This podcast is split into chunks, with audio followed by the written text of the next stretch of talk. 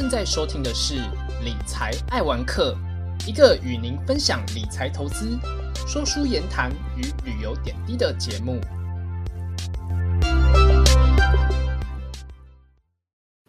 大家好，这是汤姆学理财第三集，我是主持人汤姆。在前面两集，我们分别谈到理财要先从认识自己与理财目标的设定开始着手。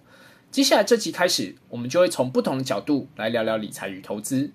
刚好上周开始，就慢慢发现之前有关注的一些股票标的开始回升的现象，所以今天这期就来分享如何从金流找波段强势股。金流相关的指标其实和筹码有关，筹码面的指标相当多元，而我自己最常看的指标就是成交值排行。成交值排行是证交所和柜买中心每天收盘后会公布成交值排行的资讯，多数的看盘软体或券商下单 App 也有这个功能，甚至像我自己很爱用的三组自选股 App 就有提供及时的成交值排行，非常的方便。那为什么要看成交值排行呢？盘后的成交值排行是透过每天股票的收盘价乘上成交量的数值，由高到低排序之后的结果。看成交值排行的主要原因在于，成交值反映的是目前股票市场上资金的流向。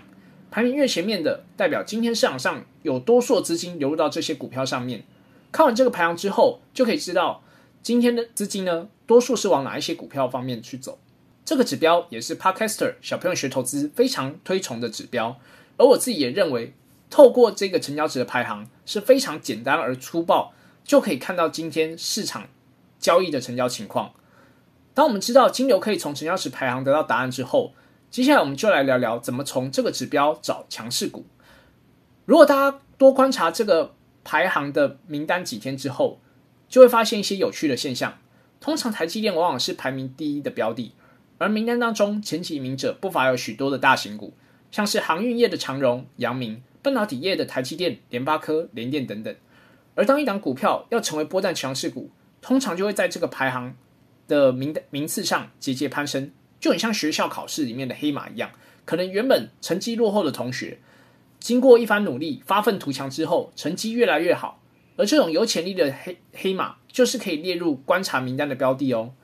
而通常要从这个排行当中找出会走出波段涨幅的股票，而我归纳有三个特色，包含是有金流、有题材，而且要能够创新高。有金流就像是刚刚提到的，排名会节节攀升的标的；有题材则是从可以从报章杂志了解到最近的市场趋势，或者说是未来趋势。那是不是刚好可以从金流上列入观察名单这些标的当中，也刚好同时是在这些未来趋势的风口浪尖上的标的呢？那同时呢，最好也要有产业的族群性，否则可能只是因为短期的利多消息而变成只有一日行情的标的。这里的产业不局限于传统的产业分类，也包含像是现在的主题型产业，例如像是五 G、电动车等等的这些，同时兼具题材性，但是又有发展性的未来趋势。创新高则代表这档股票的在股价上面并没有压力，没有人套牢，只要资金动能足够，就能够让它持续上涨。根据我自己的观察，除了上面提到的波段强势股的特色之外，如果有法人或大户的资金筹码持续的流入，那至少在短线或是波段上能够持续的强势。若能够再加上基本面够好，那就代表中长线看多。大家可以常常看看，把这个成交值排行的前三十名的标的，加上投信或外资买卖超的标的，每天记录下来，并且做交叉的比对。如果有重叠的话，加上有题材创新高，而且技术面佳的股票，就可以好好的观察和研究啦。如果你有找到这样的标的，可以在我们的 IG 或 Podcast 留言分享喽。我也会把我自己常看成交值排行的前三十名和投信外资买卖超的网站公布在资讯栏，让大家方便查询。最后呢，我们来简单归纳一下我们这一集的三个主要结论。第一点是金流的关键指标可以从成交值的排行观察，若排名节节攀升，就是市场资金关注的潜力黑马。第二点是波段强势股的特色，包含有金流、有题材。而且创新高，可以从成交值的排行观察金流，从报章杂志看标的是不是有题材，甚至是有族群性。另外呢，再从 K 线图来观察这档股票的技术线型以及是否创新高。第三点则是波段强势股，如果有法人筹码的支撑，则至少短线波段强势。若再加上基本面够好，那就有机会中长线看多喽。而这里补充说明，我们这里不帮名牌，也不提供任何的投资的建议。所举例的标的呢，仅仅是作为案例的分享。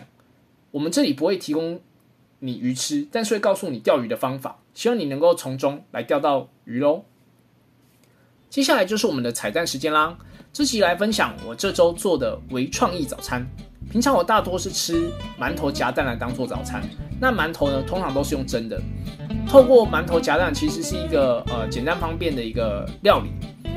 在煎完荷包蛋之后，通常呢会残留一些油。那为了不浪费这些油呢，我就在想要怎么样去善用这些剩下残余的油呢？那刚好我自己也很喜欢吃法式吐司，就在想想是不是有可能透过煎馒头的方式。而不浪费油，那同时又可以做成像法式吐司的样子呢？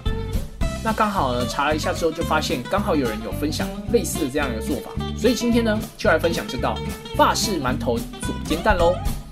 需要准备的食材呢，包含有馒头一到两颗，那就看个人的食量。那蛋的话，原则上是两颗，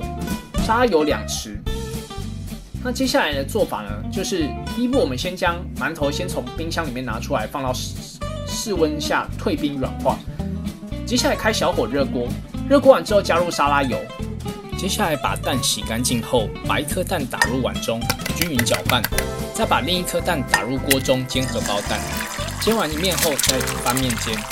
煎完蛋后再把退冰软化后的馒头剥成一半或切对半，裹上均匀搅拌后的蛋液，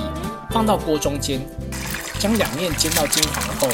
再从锅中取出，夹上荷包蛋就完成喽。如果你发现裹完馒头后还有剩下的蛋液，可以把剩下的蛋液再放到锅中煎炒。煎好后用锅铲剁成碎块，就能变成炒蛋喽。这道简单的法式馒头左煎蛋，不仅能提升原版馒头煎蛋的层次，还不浪费油。顺便和大家分享，打完蛋后的蛋壳不要急着丢掉，还可以拿里面残余的蛋白来敷脸哦，可以紧致皮肤，而且有保养的功效。